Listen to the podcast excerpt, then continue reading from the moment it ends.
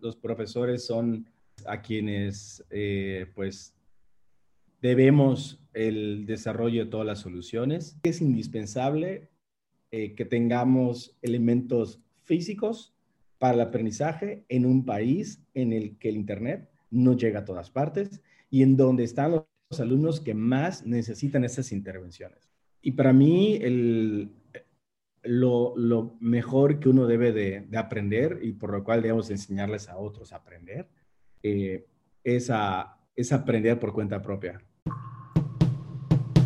Bienvenidos al canal de Fundación Kichiwa en otra conversación con un creador en el sector educativo. En esta ocasión nos acompaña Paco Cetina. Gracias por aceptar la invitación para platicar con nosotros, Paco. Bienvenido. Encantado. Muchísimas gracias por invitarme.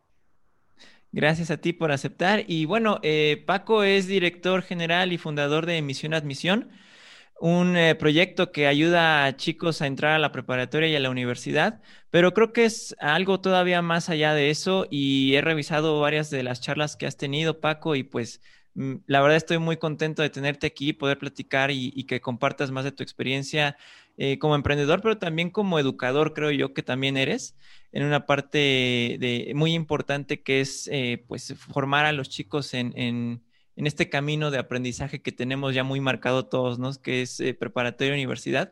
Pero me gustaría que pues cederte el micrófono para que platiques un poco más de qué va Misión Admisión, cuál es el propósito y cuál es tu propósito en particular, muy personal, de haberte pues metido a esto que es tan, tan, tan extraño y tan complejo como es la educación.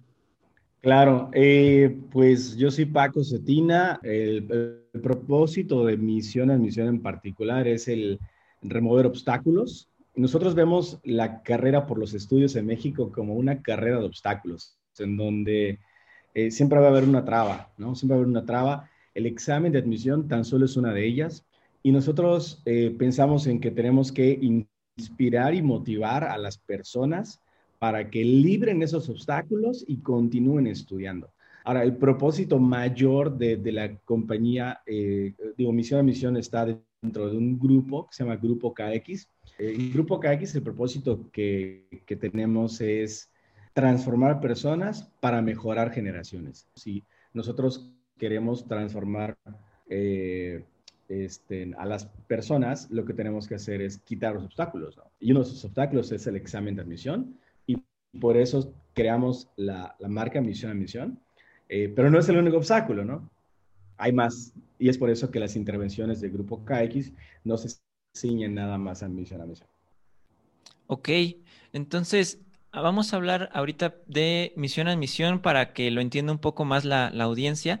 Misión Admisión, por lo que entiendo, es eh, como tal una plataforma en línea eh, que combina recursos digitales y me parecía que también en, su momento cuando se podía, o no sé si ya, lo estén haciendo, pero de forma presencial, para que eh, chicos que desean entrar, como dices, a la universidad o a la preparatoria, pues pasen este examen de admisión, superen este reto y, continúen con sus estudios, ¿no? Eh, corrígeme si me equivoco y cuéntame, cuéntame un poquito más de cómo es que logra, eh, pues, misión admisión, este, eh, superar este reto, ¿no? Claro, es correcto lo que dices. nosotros desarrollamos una, una plataforma en dos, desde 2013 comenzó la idea, 2014 el 4 de febrero de 2014 fue nuestro momento de, sacar la primera versión, la, versión, beta, en donde comenzamos con un examen de simulador del, del EXANI, del examen de ingreso a, nivel superior, que aplican sobre todo las autónomas de los estados. Comenzamos con un simulador así y justo con la visión de que a través de Internet nosotros podríamos eh, crear herramientas y sobre todo estar delante de los chicos que más necesiten este, estos contenidos o estas herramientas. En 2015 eh, entramos a un proceso de aceleración, a, una aceleradora que se llama 500 Startups. Fue muy importante porque en esos cinco meses eh, nos dedicamos mucho a pulir el producto, eh, pero también en, entender cómo el producto tendría que llegar a, los, a, los, estudiantes y cómo el producto podría hacer que los estudiantes estén en mejores condiciones de, de aprovechar los contenidos y es por eso que ahí nos dimos cuenta en este proceso de aceleración, cuando nosotros pensábamos que Internet era la solución a todos los problemas, en ese momento nos dimos cuenta que en realidad es un obstáculo más. Y es un obstáculo más el Internet, pero no es el único obstáculo, hay obstáculos asociados. Por ejemplo, te, platico, hay estudios que ya datan de algunos años atrás, habría que revisar los nuevos, a ver qué dicen. Sin embargo, em, hay estudios que indican, eh, que indicaban por ahí el 2013, 2014, este, incluso unos que leímos en 2015 que decía que la, tasa eh, de eficiencia terminal, del, terminal perdón, de los cursos en línea suele ser muy, muy baja, ¿no? O sea, de un total de gente que se inscribe, un porcentaje muy bajo lo termina, hablamos de menos del 10%. Y, y más que eso es no solo en México, sino a nivel mundial. Y si tomamos esto para México, imagínate un chico de 16 o una chica de 17, ¿no? Probablemente va a aplicar, seguramente va a aplicar para ella, ¿no? Y la razón por la cual las personas eh, no terminamos los cursos que, que, tomamos en línea tiene que ver con eh, falta de competencias de autoaprendizaje a través de contenidos digitales. Y es por eso que nosotros en 2015 decidimos que además, además de los contenidos digitales, tendríamos que incorporar algunos elementos de acompañamiento, siendo el profesor un elemento de acompañamiento fundamental. Eh, nosotros decidimos, decidimos, de nunca excluirlo del proceso eh, de capacitación en línea. Sí está este mundo digital, pero hay que agregarle este acompañamiento eh, del profesor. No debe ser excluido el proceso. Sin embargo, también es importante decir que hay particularidades eh, u obstáculos.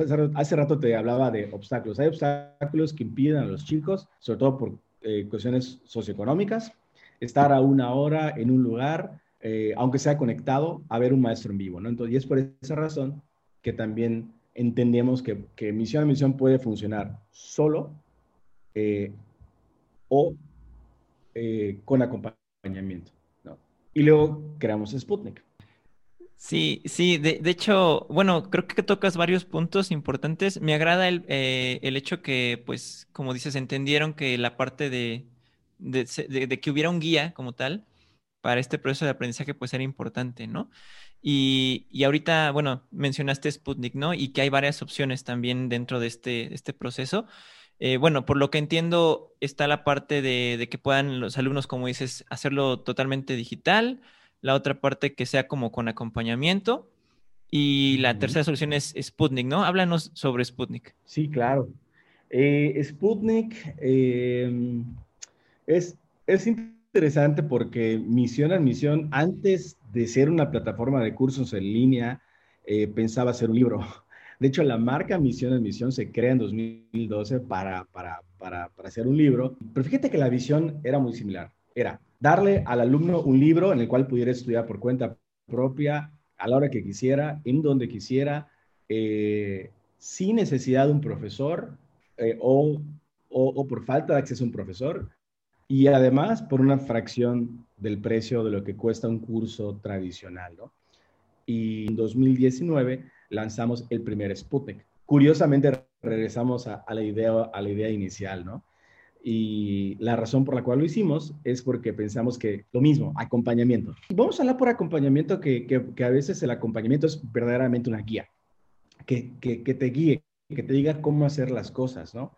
Y justamente Sputnik quiere decir eh, en ruso acompañante de viaje, como una guía, ¿no? Como, como, como guía. Y por eso le llamamos guía del viajero, guía del viajero escolar. Acá tengo el Sputnik 1. Este libro lo, lanzamos en 2019. Este, bueno, pues es un libro bastante grueso, de más de 600 páginas. y, una cosa importante de estos libros es que Mm, ¿Te acuerdas la, parte de inspirar y motivar? Que hace rato platicábamos, ¿no? Que es fundamental inspirar y motivar a los chavos.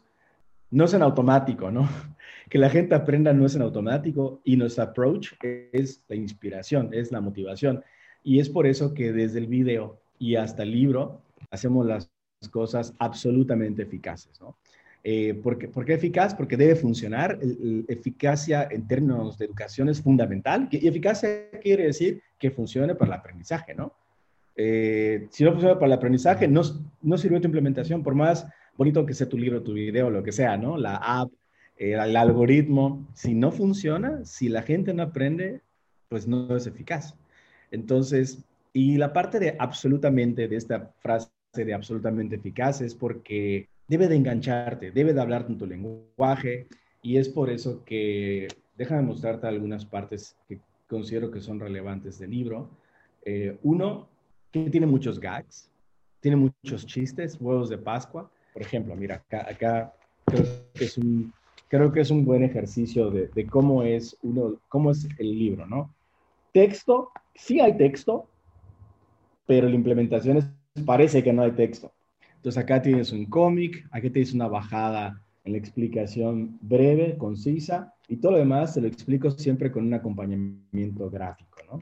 Este, acá, por ejemplo, habla de sobre los silogismos y, y se ha inspirado en personajes de la cultura pop. Ese no es Yoda, porque Yoda es de color verde, pero este, ¿no? Este, pero se parece y ese que tiene ahí cargado un superhéroe no es Robin, que carga a Batman, pero se parece. Y a misma narrativa tenemos allá a, Aristóteles, a personajes de Goku. Entonces como, es como una licuadora de, de, cultura pop. Explicarte que es un, bueno, no son los personajes de Dragon Ball, pero se parecen. Y para explicarte sobre la, sobre la fusión o el diptongo, eh, bueno, usamos la analogía de la fusión, ¿no? Eh, de los personajes de, Dragon Ball. Y pues sacamos eh, estos libros, apenas los presentamos hace un par de semanas en, con un cliente muy importante que es el Ayuntamiento de Mérida. este, hicimos estas guías Sputnik, que una vez más son soluciones que, que sabemos que el resultado final es la eficacia académica. interesante de este libro es que, fíjate, dije libro, porque iba a ser un solo libro. normalmente, eh, si nosotros nos aproximáramos al diseño de las soluciones, eh, Eduardo, desde la perspectiva eh, de, negocio, no hubiéramos hecho, hubiéramos reducido la cantidad de páginas que habrían acá, ¿no? Y la razón por la cual hicimos este libro es porque sabemos que hay personas que no tienen acceso a Internet, que no pueden pagarnos el acompañamiento a nosotros o a cualquiera, e incluso que en sus comunidades de origen no tienen internet, no hay profesores probablemente especializados en los temas del examen, y es por esa razón que nosotros decidimos hacer la primera guía paso a paso. Eh, cuando Darío y Oscar, los, los coordinadores del proyecto, me dijeron la cantidad de páginas, 1200 páginas, lo primero que pensé fue, no se puede imprimir un libro. O sea, no, no, no puedes tener un libro de 1200 páginas. Y luego pensé, claro, si lo que buscamos es un paso a paso y ser exhaustivos, o sea, que un chico pueda prepararse por cuenta propia. ¿Te acuerdas aquella, aquella visión original del libro, del libro que, que se llamaría Misión a Misión, de, 2000, de 2012? Eh, digamos que este libro realmente lo logró. Hoy pensamos que si un chico o chica tiene, tiene eh, la necesidad, el tiempo, y las ganas de entrar a la universidad, con este libro puede bastar si no tiene acceso a Internet. Pues al final es, es una guía, eh, terminaron siendo dos guías, este, y lo terminamos, vamos, dos volúmenes que le pusimos como un guiño a Star Wars, por supuesto, episodio 1 y episodio 2, en donde el episodio 1 eh, se llama El sabueso las estrellas. Eh, se llama así porque ese personaje que ves acá, se llama Canek. Dentro del libro hay una narrativa con personajes y Canek, eh, Ek, en maya quiere decir estrellas, Can es español. Entonces, Canek es como una mezcla. El mote del sabueso de las estrellas es por, en alusión a Canek, ¿no? Es un libro exclusivamente de matemáticas, 600 páginas solamente de matemáticas, y en este otro tenemos eh, las otras áreas del examen, que es más de lenguaje, en otras 600 páginas. Este se llama el episodio 2, El ave de las mil voces, que hace referencia a otros personajes de la narrativa que está, que está dentro del libro. Que, que es eh, lo que busca, eh, es que los chicos se inspiren y se motiven con una, historia de chicos similares a ellos que están en un viaje también de transición, de búsqueda, de descubrimiento, de sus fortalezas, pero también de, sus debilidades y cómo en el, trabajo de equipo, eh, no importa que tú tengas handicaps, porque también tienes fortalezas que se complementan con las de tus compañeros y haciendo equipo es como se resuelven los problemas, ¿no? Eh, esa narrativa está muy padre, hay una, hay una problemática que resolver y lo, lo más bonito para mí de, la narrativa es que eh, aborda a chicos eh, que están en situaciones de vulnerabilidad. O sea, esos tres chicos que están en la portada, tenemos a, a Canek, que, que, vive en Piste, Yucatán, en, un contexto de, de marginación económica. tenemos a, a Ali, Roberto, que es un chico con discapacidad motriz, pero que es súper listo. Eh, es, él aprende mucho con los ojos, sus ojos lo llevan a donde sus pies no lo pueden llevar, y es por eso que lee brutalmente, ¿no? Y también tenemos a Shanti, que es una chica de Oaxaca. Ah, Roberto es de Guadalajara y Shanti es de Oaxaca. Eh, es una chica súper lista que, que tiene, eh, que, bueno, que, que es, es políglota, es muy buena con el lenguaje. Es así como, creo que Sputnik eh, termina siendo una obra que, que conecta con todas las ideas que te he platicado, ¿no? De, de acompañar a los chicos, eh, a la vez que aprenden la parte académica o refuerzan la parte académica, a la vez que para lograr quitarles el obstáculo ponemos herramientas eh, que tenemos que remover si son el obstáculo, porque si no tienes internet, entonces tu herramienta es un obstáculo. Entonces se trata de las de quitar los obstáculos. Alguna vez me dijo alguien, ¿no? Del ecosistema emprendedor, te van a cuestionar mucho tus inversionistas. Pues que me cuestionen. O sea, yo sé exactamente lo que, lo que estoy haciendo, ¿no? Eh, porque no es escalable. Claro que es escalable. Los libros se pueden, se pueden imprimir por millones si quieres, ¿no? Entonces, eh, se trata de, de los problemas eh, y, y este, tú dirías, oye, pero no el libro le compite a la plataforma. No lo sé lo que sí sé es que es, que es indispensable eh, que tengamos elementos físicos para el aprendizaje en un país en el que el Internet no llega a todas partes y en donde están los alumnos que más necesitan esas intervenciones.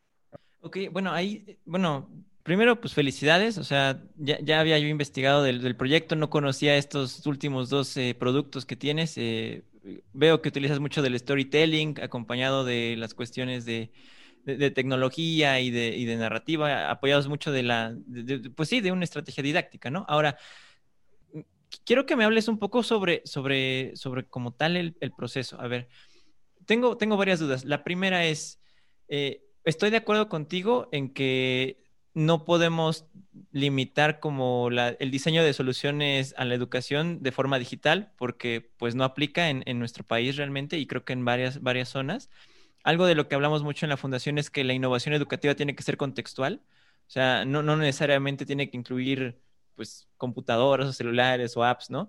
O sea, eh, es, muy distinto cada contexto y cada comunidad y, la solución que proponga una comunidad puede o no funcionarle a otra, eh, lo que tiene que hacer es tropicalizarla en la solución como tal, ¿no? ¿Quién te ayuda a diseñar estos, estos cursos? Me imagino que tienes todo un equipo multidisciplinario. Eh, y, también veo que en la plataforma, pues, como dices, los profesores son guías, ¿no? Tú formas a los profesores, los capacitas de alguna manera. Eh, ¿Qué tienen que tener estos profesores, en tu opinión? Eh, pues sí, ¿qué, habilidades necesitan como tal ya desarrollar los nuevos docentes para convertirse en eso, en guías de, aprendizaje? Eh, pues le diste al clavo. nosotros estamos rodeados de profesores. los profesores son a quienes eh, pues debemos el desarrollo de todas las soluciones. Y fíjate que hace poco estuve yo charlando con un, profesor que tiene 30 años haciendo investigación educativa y aplicándola, ¿no? En la escuela en la que trabajo, en una escuela privada aquí, aquí en Mérida. Y él me decía, se nota que esta solución está diseñada por profesores. Y me dio mucho gusto que lo, que lo haya visto, que la haya reconocido cuando se la, cuando se la presenté, eh, porque eso, eso quiere decir el mundo. No, es una solución que alguien en un escritorio diseñó, eh, sino, bueno, sí, pero que en el escritorio había profesores. Y, la implementación, mira, este, es que ese Sputnik lo puedo abrir, nada más, nos tomaría tiempo. Eh, este libro tiene 2, 4, 6, 8, 10, cerca de 20 profesores trabajaron en este libro.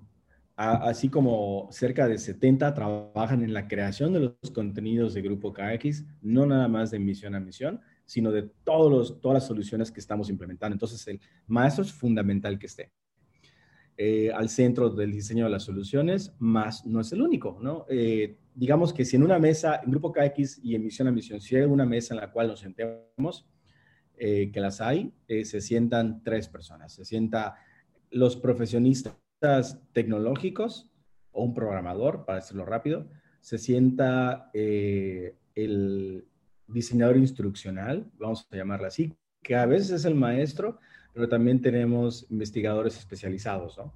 Eh, que su trabajo es hacer, hacer, investigación educativa aplicada, ver tendencias y empezar a aplicarlas, ¿no? Creando las soluciones nosotros, ¿no? Eh, este, entonces, digo, tenemos a ellos en la mesa, es una figura fundamental pero también están los profesores, o sea, los implementadores, los que ya que se hace el mapeo del diseño instruccional, ellos producen los contenidos, llámese un guion, llámese un ejercicio, eh, lo que sea, ¿no? Y también un cuarto elemento importante que se sienta a la mesa es eh, un, creativo o un implementador audiovisual, ¿no? Entonces digo, así, así salen los, los eh, las soluciones, es como, una mirada multidisciplinaria. Eh, sin embargo, a los profesores, eh, por supuesto que los capacitamos, siempre estamos en búsqueda de certificaciones, tratamos de, ser parte de, su desarrollo académico ¿no? y profesional. Entonces, por ejemplo, los acabamos de certificar a la gran mayoría, porque no todos pasaron su certificación de Google, pero bueno, lo van a reintentar. Ahora, estuvo interesante porque los vi muy estresados, ahora siendo ellos los que tomen un examen de certificación, ¿no? Entonces, oh, pues ahora sí que vivieron desde otra perspectiva lo que viven los chicos. Y yo creo que los profesores eh, son entusiastas tecnológicos. Sí tienen que tener ese gusto por la tecnología. Eh, sí buscamos evangelizadores de, nuestro, de nuestra plataforma porque es importante este, eh, que los chicos la usen, la conozcan. El tema de la, tecnología, pues es muy importante para, para, un perfil de un profesor. Y, y sabes, eh, precisamente el maestro Diodoro, que no sé si a este video, el maestro del maestro Diodoro de la CTM aquí en Mérida, que me decía, este, es, que los, es que los maestros no tienen las herramientas ni saben usarlas. Eh, lo que, lo que dijo, lo que quiso decir en el contexto de toda la charla es, las herramientas cuestan. Si cuestan y, no pueden tener acceso a ellas, pues no las pueden usar. Y cuando tienen acceso a ellas, eh, hay, que, hay que formarlos, hay que capacitarlos en el uso de las mismas. Y es por eso que, que eh, la formación docente es fundamental, eh, sobre todo hoy que hablamos ahora de, de cosas muy, muy muy complejas o soluciones muy complejas con algoritmos y demás. Y al profesor lo que hay que decirle, mira, así funciona la herramienta, eh, por esta razón da esos resultados. Y para acabar pronto yo te diría que el perfil de nuestros profesores son aquellos profesores que eh, usan la data, eh, que quieren la data, o sea, lo que genera la plataforma de vuelta a los alumnos, que la usan para ayudarles mejor hacer intervenciones eh, cualitativas, ¿no? Porque las intervenciones eh, como automatizadas, para eso está la máquina. Pero, pero esto, esto igual depende mucho de, de, como decías tú, ¿no? De cuál es la solución que estás implementando eh, según el contexto, ¿no? Por ejemplo, ayer platicábamos con, con una, una asociación civil aquí en Mérida que se llama Casa Vida Independiente. Es una fundación de Fundación Palas eh, y lo que hacen es, su población son chicas que se están graduando del orfanato y que, y que tienen un grado de escolaridad muy baja, ¿no? O sea, se están graduando con, a, los, a los 18 años. Graduar es una palabra que uso para decir que tienen que salir por ley y que cuando salen no hay una red de soporte. Imagínate que sales a, la vida, ¿no? A los 18 años al mundo exterior, eh, pero no tienes casa, mm, eh, no tienes los estudios completos porque estuviste eh, eh, en una situación de vulnerabilidad, ¿no? Este, y bueno, eh, esta fundación la, toma a esas chicas y lo que hace es como actualizarlas. Si no tiene la primaria, terminarla a los 18, imagínate. Si están en secundaria, concluirla y luego el bachillerato. Y, y les apoyan en muchos sentidos. Y cuando les, nos acercamos a hablar de las soluciones del grupo KX, descartaron completamente cualquier opción digital. No porque la fundación no les dé equipos de cómputo, banda ancha o un lugar donde puedan ir y estudiar, que lo tienen en la casa en la que viven, en la fundación, sino porque requieren el acompañamiento. Por eso eso, que decías tú de, la parte contextual es fundamental. Fundamental. O sea, ¿cuál es el contexto de estas chicas? Te lo acabo de, te lo acabo de decir, ¿no? Oye, ¿y cuál es la mejor solución para ellas? Hay que tomar las herramientas y diseñar una solución para ellas. En por ejemplo, en el caso de ellas, la solución pasa por porque puedas tocar el producto, ¿no? Porque puedas sentirlo, porque tengas un profesor en una videollamada o incluso presencial. Entonces, este, pues los profesores son fundamentales, los profesores son parte de misión a misión y siempre, y siempre lo serán, Eduardo. ¿Un profesor puede adquirir esta, estos libros? Sí. ¿Sí? O sea, sin problema. Eh, bueno, yo, yo creo que tengo la noción de que cuando son las guías tradicionales hay una guía para el profesor y una guía para el alumno o algo por el estilo, ¿no? Aquí yo entiendo que es un solo libro y, y pues está dirigido principalmente para el estudiante para que lo pueda ir revisando poco a poco, pero un docente, bueno, me imagino yo si nos están escuchando aquí, es, eh, o sea, bueno, pues, pues yo quiero ayudarle a mis alumnos a pasar, ¿no? Entonces, puedo, puedo adquirir este, este recurso y de ahí tomar ejercicios y irlos preparando eh, o tomando ideas de lo que está ahí. Absolutamente. O sea, es una, es una guía que guía, el que guía, ¿no?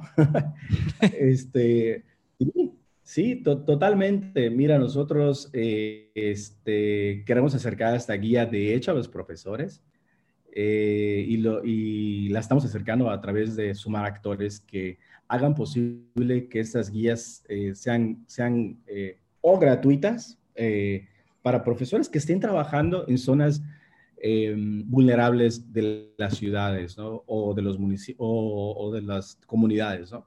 Y es por eso ¿Cuánto cuesta este libro? Perdón, Paco. Cada, cada libro tiene un costo de mil pesos. Mil pesos. cuando tú adquieres un libro, eh, te damos tres meses de acceso a la plataforma. Eh, eh, pensamos que lo puedes complementar. y obviamente, si tú vives en la ciudad, si tienes internet, si tienes un dispositivo, una computadora, pues te conviene el libro más la plataforma. Si quieres el acompañamiento, ahí ya tenemos paquetes de 48 horas, de 148 horas y de 128 horas en una intervención, una intervención ya directa con un profesor que hace uso de las herramientas que hemos platicado, la, plataforma y el libro. Eh, pero si no puedes pagarlo o no tienes eh, este, la oportunidad de, conectarte de forma eh, sincrónica a clases, el libro, por cada, un, por cada libro tenemos tres meses de la plataforma. Entonces tú puedes comprar matemáticas, perdón, matemáticas, ¿no? El sabueso de las estrellas, estamos tres meses. Te va a costar mil pesos. Eh, pero te incluye tres meses de la plataforma. Eso es lo, padre. Tres meses después, te quedas con tu libro y para que no pierdas el acceso a la plataforma, eh, puedes adquirir el otro libro y te da otros tres meses. Entonces, ya tienes una capacitación que en promedio debe durar seis meses. Por, eh, es un buen, una buena capacitación. Entonces, por dos mil pesos puedes prepararte eh, súper bien, ¿no? Con elementos presenciales, ¿no? ¿Qué es lo que, los, qué es lo que la generación Z eh, es lo que está buscando. Sí, que al final no, no dista mucho de lo que es un costo de un curso pues presencial, ¿no? Realmente para prepararse al, a la universidad. O sea, es mucho más accesible y, presumiblemente mucho más entretenido. Es mucho más entretenido, sin duda. Un curso de misión a misión te puedes preparar por 1.200 pesos, eh, sin necesidad de un libro y con todas las herramientas, ¿no? Entonces es como que una solución mixta. Este, es un libro muy exhaustivo, por, por eso son dos libros, no uno. Y es un libro que está impreso, de hecho, en la Ciudad de México, este, en, una, en una imprenta que ha ganado premios Benjamin Franklin porque, porque imprimen obras de arte. Entonces, este libro, este libro es además, Eduardo, es una, lo que buscamos es dignificar el proceso de estudiar de cualquier persona. Eh, y o sea, mira, mira esta impresión, o sea, está, está fantástica. Sabemos que es una inversión considerable y estamos trabajando también en crear esquemas en donde, desde hace rato, ¿no? Aquellas personas que más lo requieran y no se lo pueden pagar, puedan recibirlo como un donativo. Y de eso te puedo platicar. Eh, si me vuelves a invitar, ya que demos a conocer este programa, este, en donde vamos a estar eh, donando libros Sputnik. O lo que sí te puedo adelantar es que hoy estamos trabajando con instituciones que están, eh, que van a donar estos libros a, las, eh, a los profesores, hablando de los profesores, a los profesores que dan clases en las zonas de la ciudad de Mérida que están, si no en situaciones de vulnerabilidad, sus, alumnos, eh, sí en situaciones de, de precariedad, podría ser una palabra. Eh, que no cuenten con acceso a Internet. Y que no cuente con acceso a Internet, exactamente. Tú te vas eh, yo estoy en el centro de la ciudad, si tú te vas media hora eh, o 20 minutos o 15 minutos, porque en media no hay tanto tráfico, eh, creo que 20 minutos sería una, una, buena cantidad de tiempo. En auto llegas a una comisaría de la ciudad o, en 40 minutos llegas, sigues estando en la ciudad de Mérida, pero tu, tu, tu señal de internet ya murió. O, potencialmente, si no tienes esta marca, ¿no? Este que es la que está en todos lados, como yo, que tengo ATT, mi señal muere, ¿no? muere en, estos, en estas comunidades. No hay internet. ¿Sabes qué hacen los niños? Eh, van al parque público, descargan sus contenidos, porque sí tienen dispositivos, ¿eh? es un tema de accesibilidad. No, no creas tú que los papás, eso ya lo sabes, Barro, ¿no? Los papás hacemos el... Eh, bueno, yo tengo hijos. ¿Tú tienes hijos? Eh, no, no que yo sepa. bueno, yo yo sepa tengo tres. No, es cierto, yo tengo tres hijas y, bueno, este, es, un, es, un, es un papá por un hijo, hace lo que sea. Y yo he visto papás que hacen el esfuerzo de pagarle a sus hijos lo que tengan que pagarle, pero si no hay internet, ¿cómo lo pagas, no? Si vives en, en, una comisaría de Mérida, voy a hablar, no me voy lejos, es una comisaría de Mérida, o sea, no tengo que hablarte de, de otra ciudad, ¿no? De Mérida aquí a 20 minutos hay chicos que no tienen acceso a Internet. Sí, sí, como todo México, yo creo que cualquier ciudad de México es una, pues es un, es un, contraste. O sea, tú en una cuadra estás bien y caminas cinco y ya no es lo mismo, ¿no? Em, oye, quiero hablar un poco sobre tu percepción como tal. O sea, estamos hablando de que estas soluciones son para que los chicos puedan ir, eh, pues, accediendo a otros niveles educativos, ¿no? Pero mi pregunta es, eh, Tú sabes que, que estudiar una la universidad, eh, incluso tener un posgrado, no es garantía de un mejor, una mejor calidad de vida en cuestión económica, ¿no? Y, y yo sé que, que, has hecho esta reflexión de, bueno, realmente, ¿qué es lo importante, no? ¿Cuál es el objetivo? Y, me decías que, que, en realidad el propósito general es, es pues, desarrollar como las habilidades del ser humano y, este asunto, ¿no? Ahora, o sea, realmente tenemos que enfocarnos a, promover que más eh, chicos ingresen a la universidad bajo esta promesa de que les va a ayudar para su vida? ¿O cuál es la promesa que hay detrás de la educación? Eh, ¿tú, qué opinas? Eh, interesante el, punto que haces. Yo, mira, yo lo que opino es que la universidad no es el único camino. Es igual, es igual, lo tengo súper claro. Eh, sin embargo, es un camino y es un camino muy importante, sobre todo si, al, si tu plan de vida te habla de, temas que son fundamentales que certifiques o que tengas una licencia como para ser médico o ser enfermero o ser odontólogo, ¿no? Pero si lo que tú quieres es emprender, crear, eh, pues potencialmente hay otras opciones para que, para que tú aprendas, ¿no? Entonces, nosotros sabemos que los chicos tienen el sueño de entrar a las universidades justo porque es este espacio en donde van a, madurar, van a aprender, van a conocer amigos. Y también sabemos muy bien que la universidad se trata de eso, se trata de que en el camino de los estudios conozcas gente, estés en el lugar correcto, con las personas correctas. Eh, eh, sabemos de la importancia de, de, crear comunidad, ¿no? De, la parte de la amistad. Todo eso es fundamental y es muy importante. Pero repito, no es el único camino. El camino eh, justo es el, el, que te guíe hacia tus sueños, ¿no? Entonces se trata de trascender, se trata de, ser una mejor persona, como justo está en, nuestro propósito del grupo KX, ¿no? Que, que y, y, eso ya no se trata nada más del examen de admisión. Y para mí, el, lo, lo, mejor que uno debe de, aprender y por lo cual debemos enseñarles a otros a aprender eh, es, a, es aprender por cuenta propia a través de contenidos digitales de preferencia, ¿no? Este, ¿Por qué? Porque si tú tienes una actitud eh, de, ver la vida como todo un camino de aprendizaje, entonces nunca dejas de aprender. Y entonces aprendes eh, con la universidad, fuera de la universidad, no obstante de la universidad, porque puede ser que no sea muy buena tu universidad también, ¿no?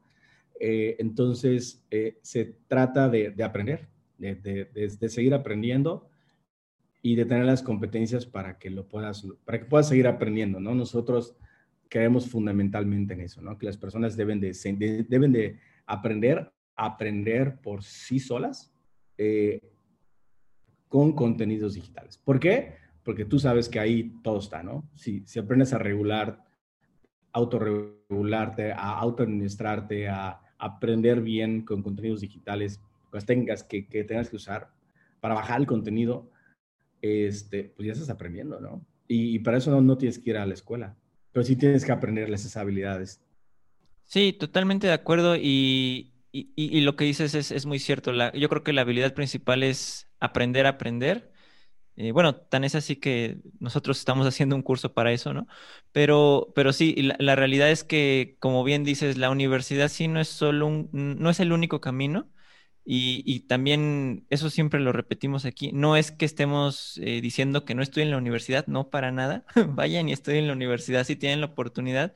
Yo creo que es un privilegio y es una gran experiencia, más que, más que de aprendizaje formal, como dice, social te, ayuda mucho a, expandir tus horizontes y tu mirada de ver qué más se puede hacer, ¿no? ¿Qué más existe allá afuera, más allá de tu, del mundo que ya conoces?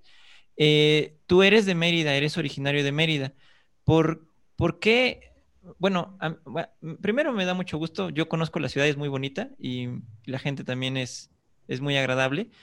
¿Por qué te nació el, el interés de entrar a algo de educación? y, cómo es que fue posible para ti hacer realmente una solución. Ok. yo eh, estudié inglés eh, en el 97, 98. Eh, mi papá me mandó intercambio cultural, ¿no? y me fui a, Missouri a aprender inglés. Había yo estudiado ya muchos años en, la, en academias, ¿no? Entonces fui a, a practicarlo y eso un, par de años después, a los 17 años, me dieron la oportunidad de dar clases, precisamente en un lugar que daba cursos para pasar exámenes de ingreso.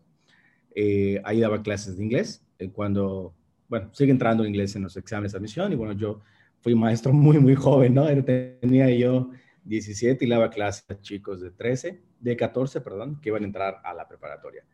Eh, unos años más tarde, mi hermano mayor, Luis Ángel, que también daba clases en, clases en esa academia, que era su propia academia, y eh, yo estaba estudiando publicidad, yo estudié publicidad, y este, eh, me uní como socio de ese negocio para hacerle toda la promoción, toda la comunicación, y es así como llego al mundo de la, educación. por supuesto que seguí dando clases de inglés, de español, de mundo contemporáneo, de historia, de geografía. Este, y a mí me tocó eh, aprender a ser maestro, ¿no? A mí nadie me enseñó a ser maestro porque yo no estudié formalmente para ser maestro. Eh, por eso siempre me he rodeado de los mejores profesores, este, para que incluso yo mismo aprenda de ellos, ¿no? Entonces, ahora, sí que es algo que, que, aprendí por la vida, ¿no? Entonces, eh, pues he estado en este mundo de la educación desde muy joven. Eh, y cuando se crea el, colegio, de donde surge Misión a Misión, hablamos de 2002, tenía yo 21 años. Yo ya era director de una escuela a los 21 años, ¿no? Y tenía este, tenía este, sí, y fíjate que tuve el síndrome del, del, impostor. ¿no? Porque yo decía, no me la creo, ¿cómo, cómo yo un director? Si apenas estoy estudiando, ¿no? Que la gente, ya quiero acabar la carrera para que no, eh, digo, es, es, otra historia por la cual este, terminé siendo director, mi hermano se sale, tratamos de, meter a otro director, este, con todas las credenciales, me dijo que sí, entonces yo eh, empecé a, a crear este, toda la promoción para el primer curso que dimos para entrar a la facultad. Este, este profesor muy reconocido luego me deja tomar las llamadas y me tuve que autoproclamar director, porque si no, ¿quién dirigía la escuela, no? Entonces, digo, he, estado este, desde muy joven en, esa profesión y este, lo padre es que nunca he dejado de ver a la educación con muchas posibilidades. Y yo me considero, a pesar que tengo 20 años en la educación, yo me, yo me considero, creo que me consideré un outsider. O sea, no vengo de afuera, he creado de dentro junto con maestros, pero sí tengo una mirada de un comunicador o de un comunicólogo. Al final, la publicidad, lo que estudié, lo estudié con mucho empeño, eh, porque me la tuve que pagar, porque yo no, yo no entré a la universidad pública aquí, aquí en, en la Autónoma de Yucatán. Quise entrar a mercadotecnia, no entré, me tuve que pagar la universidad este, con dificultad. Nunca había estudiado en escuela privada. Este, incluso me ayudaron a pagar la universidad por unas personas de otro país, en Suiza, porque pues era verdaderamente, eh, este, para mí era, era, para mí era, era, era cara, ¿no? Entonces, eh, nada, creo, creo, creo que eso sería un poco como cómo llegar al mundo de la educación y, y, por qué le veo muchas posibilidades, ¿no? Este, y por qué en la mesa siempre tiene que estar un creativo, un comunicador, eh, además del profesor, porque, porque hay, que, hay que también convencer a, los chicos de que estudien, de que aprendan con esas técnicas ¿no? de comunicación. La, la educación, ¿qué, ¿qué tanto crees que sea negocio en México? ¿Qué tanto crees que se ve como negocio? Yo creo que eh, yo creo que sí hay escuelas que lo ven desde la perspectiva del negocio meramente eh, y que alguna vez alguna vez escuché el término mercenario de la educación y se me hizo muy fuerte, muy, muy fuerte, porque la neta es que hay, hay, hay personas o instituciones ¿no? que, que este, que al final del día eh, están más interesados en, en, la cantidad que en la calidad, ¿no? Eh, y importante para ellos es un número más, una matrícula más.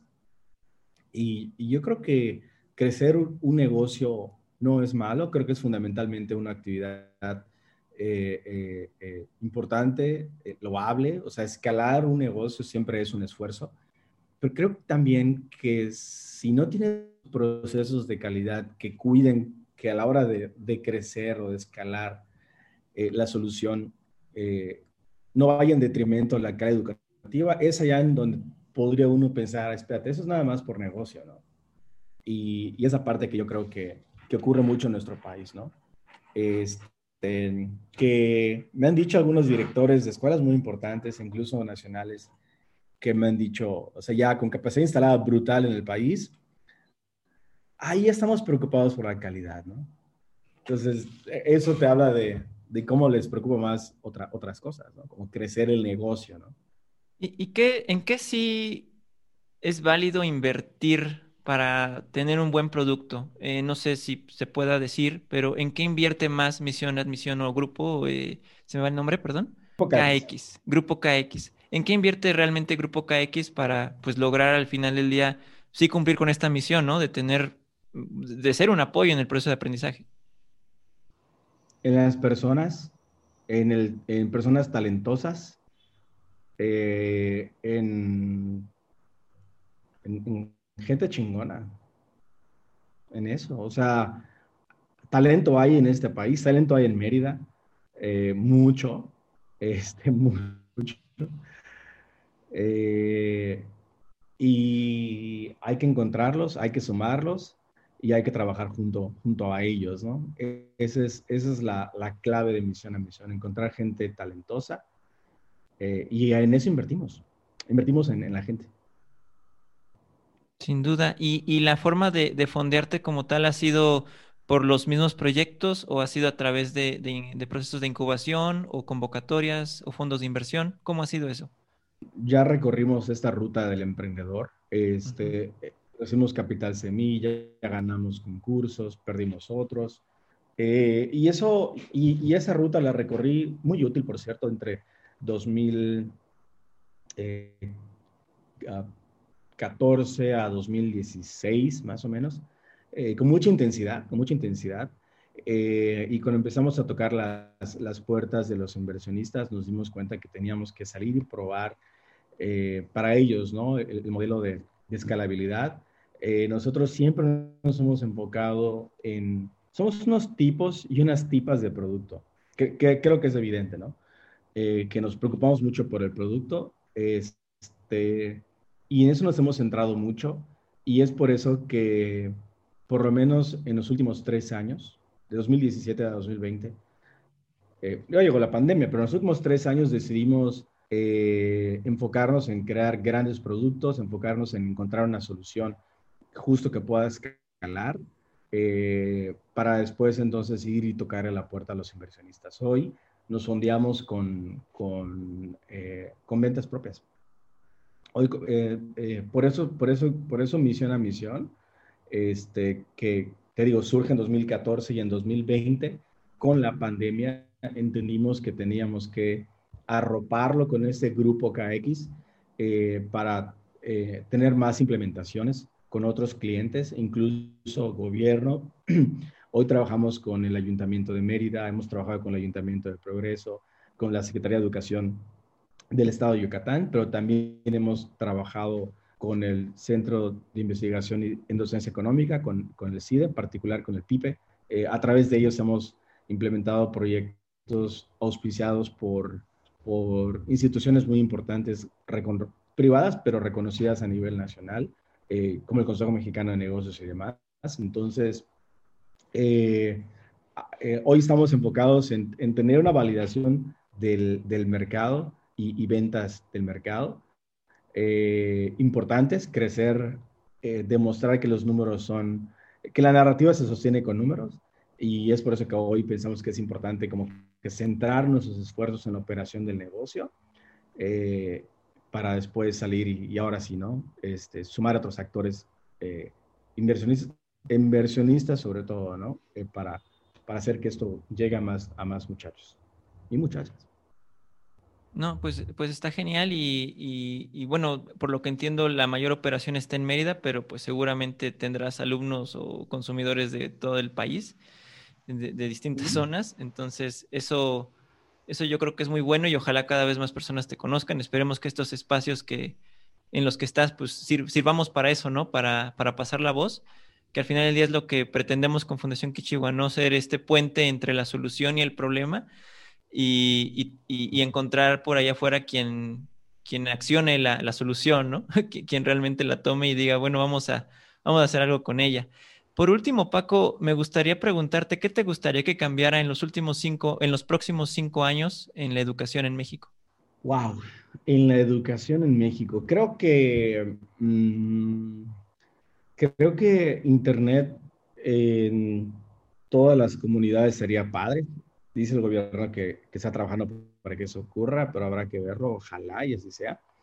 Y eso va a ser un factor muy importante eh, para lo siguiente y que yo creo que lo que debe de ocurrir es que tenemos que tomar, hmm, tenemos que crear soluciones inclusivas eh, que doten de Internet, de dispositivos eh, a, los, a las comunidades que no, que no lo tengan, pero que también eh, haya la sensibilidad de toda la comunidad educativa para poder implementar soluciones tecnológicas nuevas.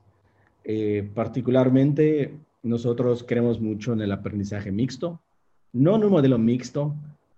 O sea, cuando, hablo de mixto, específicamente hablo de aprendizaje mixto, que es lo que hacemos, hemos hecho desde, 2015 en Mission. Entonces, sí creemos en los elementos presenciales, sí creemos en el anclaje en el mundo real, sí creemos en el acompañamiento, Y además de eso, eh, también pensamos que es fundamental que los profesores tengan ese análisis de datos, que una máquina ayude a un alumno eh, en lo que pueda ayudarle y la otra parte que no pueda hacer una máquina lo haga un profesor. Entonces, a mí lo que me encantaría, en resumen, Eduardo, es que haya una, eh, una mayor adopción del aprendizaje mixto. Creo que la pandemia eh, podría ser una tierra fértil para buscar soluciones que en definitiva mejoren la calidad educativa, tomando en cuenta el, contexto de las comunidades, la identidad de las mismas, este, pero aún así acercando eh, en un proceso de dignificación a las comunidades, a los pueblos originarios, a las personas en situaciones de vulnerabilidad, a los alumnos eh, y comunidades no privilegiadas por el sistema en su conjunto, acercarles soluciones de primer mundo. en un proceso de democratización de las herramientas, de las metodologías. Eso estaría increíble, ¿no? Que hay un gran entendimiento nacional y que avancemos hacia esa dirección. Eso estaría increíble y me gustaría pensar que no es tan utópico como, como suena. Oh, la verdad es que yo creo que todos los que estamos en educación esperamos que sí realmente no sea tan utópico ese cambio. y, y sí, lo más importante creo que es el cambio de mentalidad, pero que ese cambio de mentalidad nos lleve a acciones concretas. Estoy, estoy totalmente de acuerdo. Muchas gracias, Paco, y pues vamos a estar dejando redes sociales eh, y, página en la descripción de esto. Em, si nos quieres compartir algún link de, algún recurso en particular, pues adelante. Y, pues nada, este, pues muchas gracias. Oye, encantado, me la pasé muy bien platicando. Gracias por escarbar en mi mente porque, porque eh, es un poquito intrincada a veces, pero, la, pero me, gustó mucho, me la pasé muy bien. Te agradezco por, por el tiempo, de verdad. Y me, puede, me pueden escribir en, en Instagram, estoy como Paco Cetina. Eh, si hay algún profesor o profesora eh, que estuviera interesado en, en, en, sumarse a Misión a Misión de una u otra forma, siempre estamos este, contratando profesores que hagan diseño instruccional, contenido, eh, o que quieran implementar, por ejemplo, eh, o, quieran estar eh, como profesores, digo, bienvenidos, lo que sea, me pueden escribir a, arroba Paco Cetina o un correo a paco arroba grupokx.com. Perfecto, pues ahí está la invitación abierta y nosotros nos despedimos, no sin antes recordarles que aprender es crear.